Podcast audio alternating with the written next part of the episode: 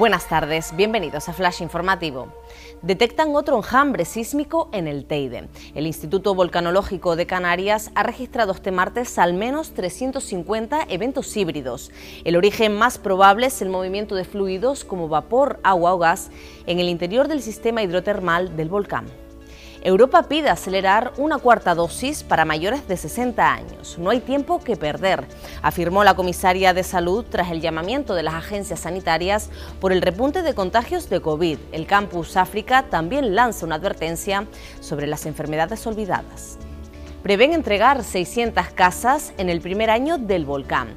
El gobierno de Canarias calcula que 12 meses después de la emergencia se habrán dado pisos, viviendas modulares y de madera a la práctica totalidad de afectados sin alternativa.